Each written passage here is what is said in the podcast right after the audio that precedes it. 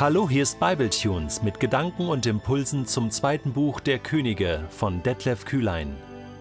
Der heutige Bibletune steht in 2. Könige 18, die Verse 13 bis 37 und wird gelesen aus der Hoffnung für alle. Im 14. Regierungsjahr von König Hiskia marschierte der assyrische König Sanherib mit seinen Truppen in Juda ein und eroberte alle befestigten Städte des Landes. Da schickte König Hiskia einen Boten zu dem assyrischen König, der mit seinem Heer vor Lachisch stand, und ließ ihm sagen: Ich gestehe, dass ich nicht recht gehandelt habe. Ich bin bereit, dir an Abgaben zu zahlen, was du von mir verlangst, wenn du nur wieder von Juda abziehst. Sanherib forderte von Hiskia zehn Tonnen Silber und eine Tonne Gold als Tribut. Hiskia gab ihm alles Silber aus dem Tempel des Herrn und den Schatzkammern des Palasts. Um die geforderte Menge an Gold aufzubringen, ließ er die Goldverkleidung der Türen und Pfosten im Tempel abreißen und übergab sie dem König von Assyrien. Hiskia hatte die Türen und Pfosten zuvor selbst vergolden lassen. Aber der assyrische König schickte drei seiner höchsten Würdenträger, sie trugen die Titel Rabschake, Tartan und Rabsaris, mit einem starken Heer von Lachisch nach Jerusalem. Dort stellte sich das Heer bei der Wasserleitung des oberen Teiches auf. Sie liegt an der Straße zu dem Feld, auf dem die Tuchmacher ihre Stoffe bleichen. Die drei Würdenträger verlangten sofort den König zu sprechen. Hiskia schickte drei seiner Hofbeamten zu ihnen hinaus, den Palastverwalter Eliakim, einen Sohn von Hilkia, den Hofsekretär Schebna und den Berater Joach, einen Sohn von Asaph. Der Rabschake gab ihnen eine Botschaft an König Hiskia mit. Der mächtige König von Assyrien lässt dir sagen, worauf vertraust du eigentlich, dass du dich so sicher fühlst? Schöne Worte allein erringen keinen Sieg. Was du brauchst, sind gute Berater und ein starkes Heer.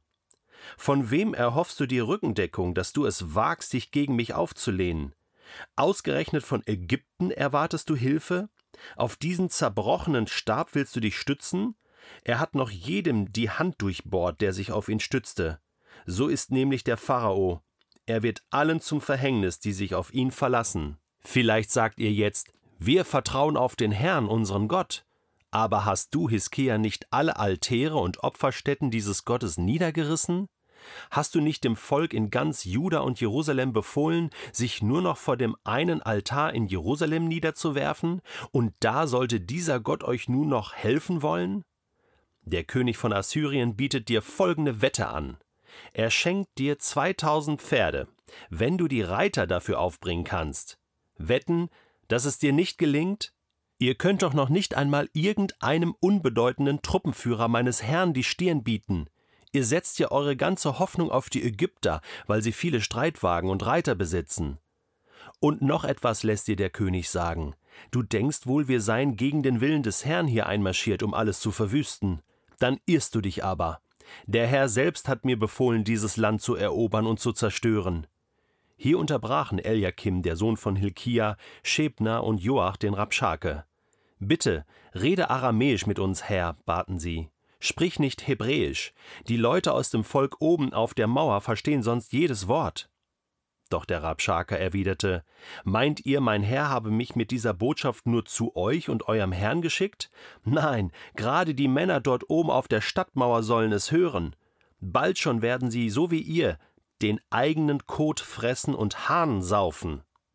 Dann wandte er sich zur Stadtmauer hin und rief laut auf Hebräisch: Hört, was der mächtige König von Assyrien euch zu sagen hat.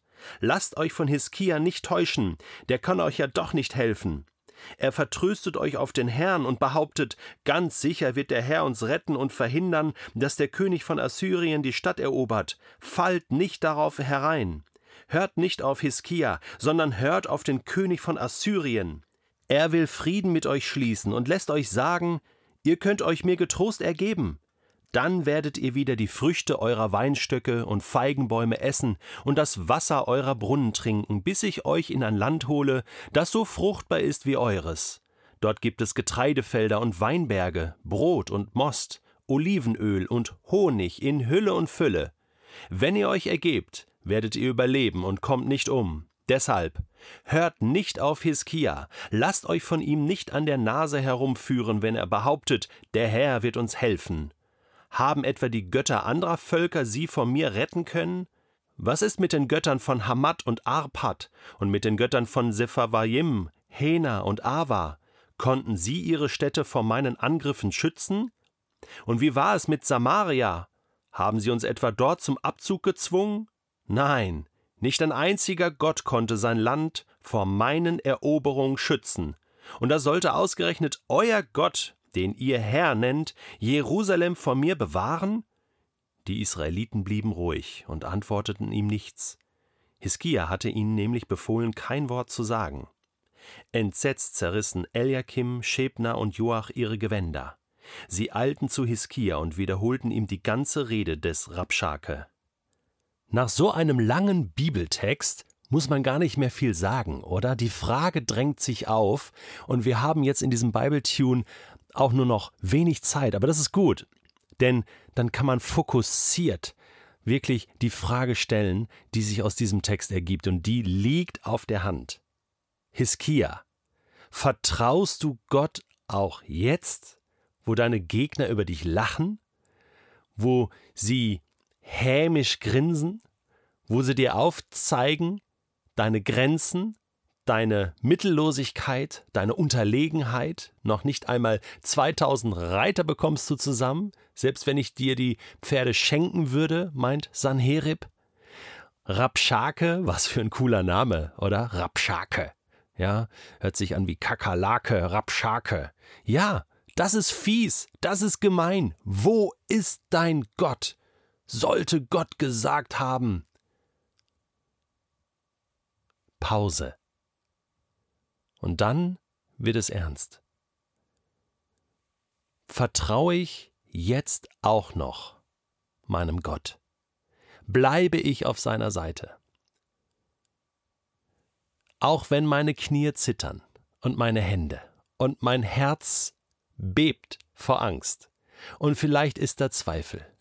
Gott lässt diese Situation zu in meinem Leben. Denn was zählt sonst mein Glaube, wenn ich nur in den guten Zeiten, wo mir alles gelingt, zu Gott halte und nicht auch in den schlechten, wo ich mit dem Rücken zur Wand stehe und sage, keine Chance. Rapschake, du hast recht. Ja, in allen Punkten hast du recht. Und trotzdem, niemand wird mich aus der Hand Gottes reißen. Und egal was passiert, ich bleibe Gott treu und ich vertraue ihm. Ja, er kann mir helfen. Er muss nicht. Aber ich bete, dass er es tut. Ha, so weit sind wir ja noch nicht. Das ist ja dann das nächste Kapitel im zweiten Buch Könige. Deswegen zunächst einmal diese spannungsgeladene Frage. Egal wo du grad stehst in deinem Leben, du spürst schon im Rücken die Wand und es geht nicht mehr weiter und vorne stehen deine Gegner und lachen dich aus. Steig herunter vom Kreuz, haben sie damals zu Jesus gerufen. Er kann dich bestimmt retten, er kann dir helfen. Es gibt manchmal die Situation, wo wir durchhalten müssen. Und dann kommt Gott auf seine Weise zum Ziel. Ich wünsche dir das. Ich wünsche dir dieses, was wir in Vers 36 lesen. Die Israeliten blieben ruhig und antworteten erstmal nichts. Hiskia hatte ihnen nämlich gesagt, sag kein Wort. Er hatte schon seine Idee. Er wusste schon, was zu tun ist. Und das wünsche ich dir auch, dass du ruhig und gelassen bleiben kannst, auch wenn es stürmt. Jesus hat im Boot geschlafen, als es stürmte. Und dann stillte er hinter den See.